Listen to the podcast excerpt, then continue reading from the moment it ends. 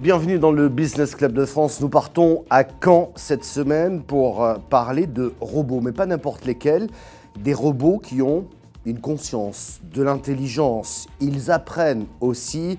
Et là, je dois vous préciser que sur ce plateau, nous ne sommes pas des robots, mais bien des êtres humains. Et parmi les humains, Ilyes Zawi, bonjour. Bonjour. Vous êtes le président fondateur de Conscience Robotics. Euh, en deux mots, mais vous allez nous le détailler, vous avez développé des technologies pour rendre les robots plus vivants, C'est ça. On veut voir des robots dans notre société civile et professionnelle, utiles, accessibles et très simples à utiliser. Autres humains au service d'autres humains, entrepreneurs généralement. Le médiateur des entreprises, Pierre Pelouzet, bonjour. Oui, bonjour Michel Euh, Picot. Vous allez nous parler de quoi aujourd'hui? Aujourd'hui, on va parler de la preuve de concept. La preuve de concept pour les entreprises innovantes comme celle qu'on va voir aujourd'hui, c'est quelque chose d'assez courant, c'est-à-dire montrer à son client potentiel, prouver à son client potentiel, c'est la terminologie, que ce qu'on va lui présenter va marcher. Parfois, ça peut poser des difficultés, a quelques trucs à savoir et surtout comment sortir d'une difficulté, c'est de ça dont on parlera. Tiens, justement, je rebondis tout de suite, Ilyes Zawi.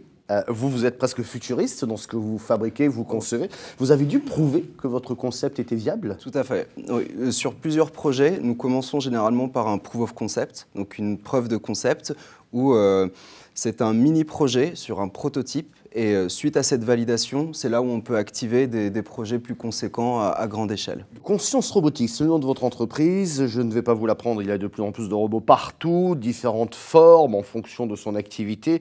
Et vous, vous avez mis au point avec vos équipes de l'intelligence pour ces machines. Très concrètement, il s'agit d'un robot de nouvelle génération où vous prenez un robot existant et vous allez le rendre plus intelligent. Exactement. En fait, nous prenons un robot existant. Donc, euh, peu importe le robot, ça peut être un robot à roues, un robot multipode, ça peut être même un drone volant, voire même on travaille sur des, des poten- des potentiels robots sous-marins. Et donc, on leur met notre intelligence artificielle. Et à partir de là, c'est cette intelligence artificielle qui va pouvoir euh, donner vie au robot. Il va comprendre euh, quelles sont ses capacités physiques et en tirer profit euh, au maximum et de même de façon évolutive. Mais juste pour que je comprenne bien, Oui. un robot a été conçu d'abord pour une mission précise, donc programmé pour cette mission. Pourquoi lui donner de l'intelligence en plus? Parce qu'on pense que les robots peuvent avoir plusieurs missions distinctes. C'est ce que nous, nous appelons des compétences ou des intelligences. C'est-à-dire, lorsque- et, et c'est un problème actuel. hein. Lorsqu'on développe euh, une compétence pour un robot, savoir déplacer un objet, etc., il ne faut pas que- qu'elle soit spécifique à ce robot. Nous, on souhaite une universalité de ces compétences pour robots. Alors, il s'agit donc de logiciels, d'algorithmes, c'est ça? C'est une reprogrammation de la machine qui permet à cette machine de s'adapter à son environnement et peut-être même faire des fonctions, euh, je dirais, qui vont bien au-delà euh, que ce qui était prévu. Exactement, oui. C'est euh, c'est un peu comme un, vous voyez, un ordinateur, on va pouvoir installer de nouveaux logiciels, on va pouvoir euh, le faire évoluer. Eh bien, il en va de même pour les robots. On achète un, un- un ind- un industriel, enfin, pour- pour le, un industriel va acheter un robot. Euh, S'il veut une nouvelle fonctionnalité, il n'a pas à changer de robot. S'il en a la capacité physique, c'est là où nous on intervient. À partir du moment où il en a la capacité physique, nous on peut développer cette compétence spécifique pour, ce- pour ce robot ou pour un autre pour le coup. Si je prends un robot humanoïde, euh, bon, je sais que les Français n'aiment pas les robots ça leur fait. les Japonais, oui, ça, il n'y a pas de Ouais. souci. Nous, on balise un petit peu, je ne sais pas pourquoi, mais peut-être parce qu'on est moins habitué à, à moins habitué à les voir. Mais si je prends un robot humanoïde et vous me dites demain, vous pouvez lui donner une conscience, presque. Une intelligence artificielle, dirons-nous. Mais qu'en plus, il est apprenant, c'est-à-dire qu'au fur et à mesure qu'il va évoluer, il va apprendre. Euh, vous n'avez pas une peur, pardon, hein, mais euh, que ces robots deviennent plus intelligents que nous demain? Oh, les... On va dire que les robots doivent être. euh, Je ne suis pas dans la science-fiction, c'est une grande interrogation. et je pense que je ne suis pas le seul à me poser cette Oui, question. on, on a, on a souvent cette question. hein, et, euh, et, euh, et non, nous, en fait, on va réaliser justement ces compétences pour que les robots soient utiles pour nous. Donc, euh, on a quand même cette limite qui est contrôlée. Et, euh, et je, je- je- je dis souvent que ne vous en faites pas, nous avons un panic button au cas où. Donc, euh, non, non, on leur donne cette intelligence qui est quand même cadrée. Et euh, avec ces compétences, ils évoluent, mais dans le cadre d'une compétence contrôlée. Ouais. Le panic button au cas où. Enfin, il y a quand même au cas où. Hein. Il y a quand même le au cas où. Non, mais c'est assez curieux cette approche qu'on peut avoir. On va regarder tout à l'heure d'ailleurs un exemple. Les robots sont partout. De plus en plus, On- oui. C'est presque idiot la question que je vous pose là à l'instant sur la peur. Ils sont partout dans notre quotidien aujourd'hui. Oui, il y en a de plus en plus, on en voit de plus en plus, que ce soit dans le domaine de l'agriculture, dans, le domaine, euh, dans, dans, le domaine de la santé, dans le domaine industriel. Euh, on en a de plus en plus et, euh, et je dirais même que on va bientôt arriver à, à de la robotique euh, civile, c'est-à-dire un peu, euh, si je me projette vraiment dans le futur, des sortes de majordomes de maisons robots. Mmh. Et, et, là, ça va devenir encore plus intéressant. Donc oui, oui, on, on y arrive et de plus en plus. Alors justement, euh, avec nos confrères des, des, de l'ensemble des télévisions locales de France, on est allé choisir trois exemples, trois exemples de, de robots. Vous allez le voir, vous avez parlé de l'agriculture, il y a également un sujet, un sujet là-dessus. C'est l'heure de notre rendez-vous éco-région. C'est un robot qui pourrait vite devenir le meilleur ami des techniciens qui entretiennent le réseau d'électricité français. Les techniciens nous, nous, demandaient de trouver une solution par rapport à leurs problèmes de circulation et de stationnement dans Toulouse. Ils nous ont proposé de, de faire finalement des tournées à pied, mais en devant quand même avoir 40 kg de matériel à avoir en permanence avec eux. Ça me soulage physiquement parce que déjà j'ai plus de douleur de dos et euh, que ce soit les épaules. Euh quand on portait la, la casse sur les épaules. C'est une start-up située à Cahors dans le Lot qui a conçu Siden. Ce droïde est capable, grâce au capteur 3D, de suivre le technicien, de franchir des obstacles et dispose même d'un système d'arrêt d'urgence pour éviter les passants. Un robot pour effectuer les travaux viticoles dans l'Aube, c'est désormais une réalité grâce à Bacchus. Le travail du sol, c'est les premiers essais que nous faisons aujourd'hui. Euh, demain, euh, plutôt l'an prochain, on adaptera de la pulvérisation confinée.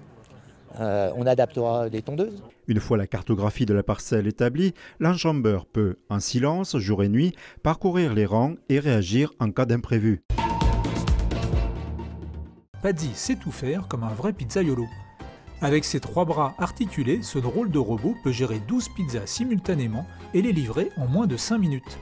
L'ambition de ces deux créateurs, Cyril Hamon et Sébastien Roverso, développer une chaîne de restauration rapide de pizzas de qualité. C'est une idée un peu folle qui nous est apparue à l'issue de, à la fin de nos études d'ingénieur, euh, où on en avait marre de manger des pizzas qui n'étaient pas toujours de bonne qualité. On s'est dit mais si on était capable de faire un robot qui pouvait nous faire nos pizzas, euh, ce serait totalement génial. Six ans après, Paddy est né.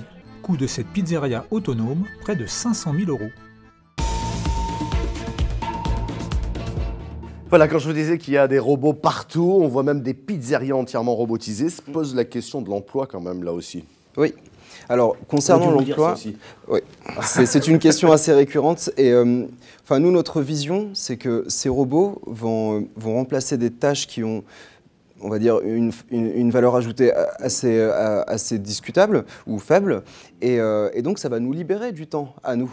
C'est plutôt cette, cette vision-là que, que, que, nous. Euh, ouais, que ouais, nous... Ça, ça, pose d'autres questions. Ça serait presque une autre émission. Mm -hmm. C'est effectivement les robots, on ne pourra pas dire non. Voilà, tout, et ils vont faire partie de notre quotidien. En revanche, effectivement, sur des tâches répétitives ou difficiles pour l'être humain, mm -hmm. euh, bah, autant former cet être humain-là à peut-être apprendre à piloter un robot. Mais exactement. Ça peut être une valeur oui. aussi. Mais ça, ça veut dire que c'est une vraie question de formation permanente, c'est un vrai débat de société hein, finalement. Mais on ne pourra pas dire non au robot, c'est pas possible. Non, ce n'est pas possible. Là, on a, on a plusieurs sujets. On, voit des, euh, on, a, on a une société qui s'appelle Héraclès qui fait des, des robots euh, de terrassement automatique sur, les, sur, les, sur, les, sur, les, euh, sur la construction. On a Roborative qui fait du nettoyage de voitures automatique. Et à chaque fois, on a un gain.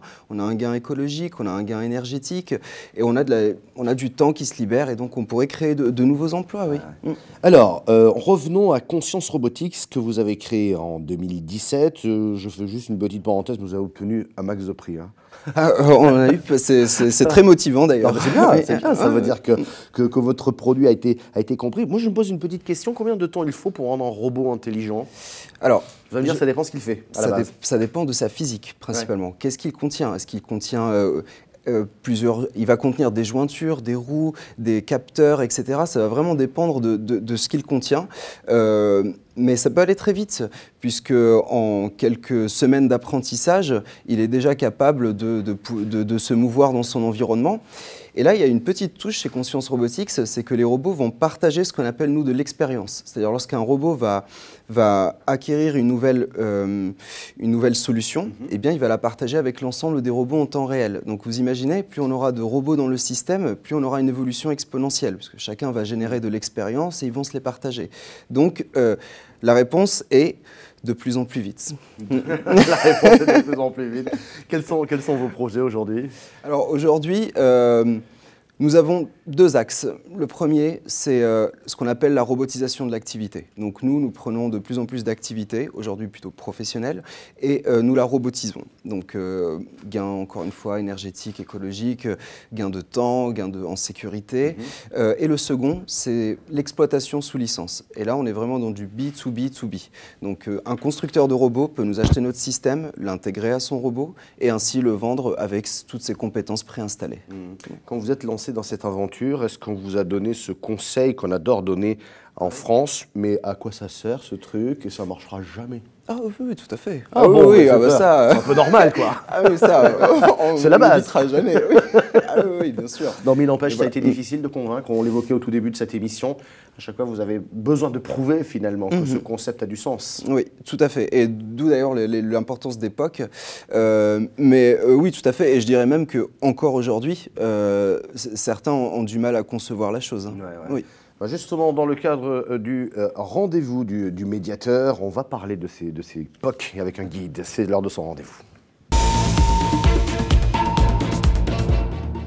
Pierre Pelouzet, donc euh, ce guide sur la preuve de concept euh, avec la participation euh, du comité Richelieu et de la médiation des, des entreprises. Que dit ce guide?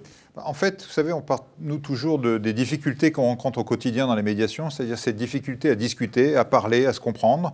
Euh, on travaille beaucoup sur l'innovation, vous savez, on a des médiations sur le crédit impôt recherche entre entreprises et administration, sur la propriété intellectuelle, et on est tombé sur ce sujet de la preuve de concept, quelque chose qui est de plus en plus demandé. Les, les entreprises clientes ont du mal à faire confiance sans avoir une preuve que ça allait marcher, mais d'un autre côté, ne manient pas très bien forcément euh, cet outil qui est la preuve de concept. On voyait des entreprises, des grandes entreprises clientes qui arrivaient un peu brutalement en demandant tout et un peu n'importe quoi à n'importe quel prix, à n'importe quel délai, et des petites entreprises qui ne savaient pas très bien comment se positionner, qu'est-ce qu'on doit donner, qu'est-ce qu'on ne doit pas donner, qu'est-ce qu'on doit protéger, Qu'est-ce qu'on doit cadrer avant de rentrer dans, cette preuve de concept D'où ce travail avec le comité Richelieu, donc une association de- d'entreprises innovantes, pour bâtir un petit guide répondant à toutes ces questions.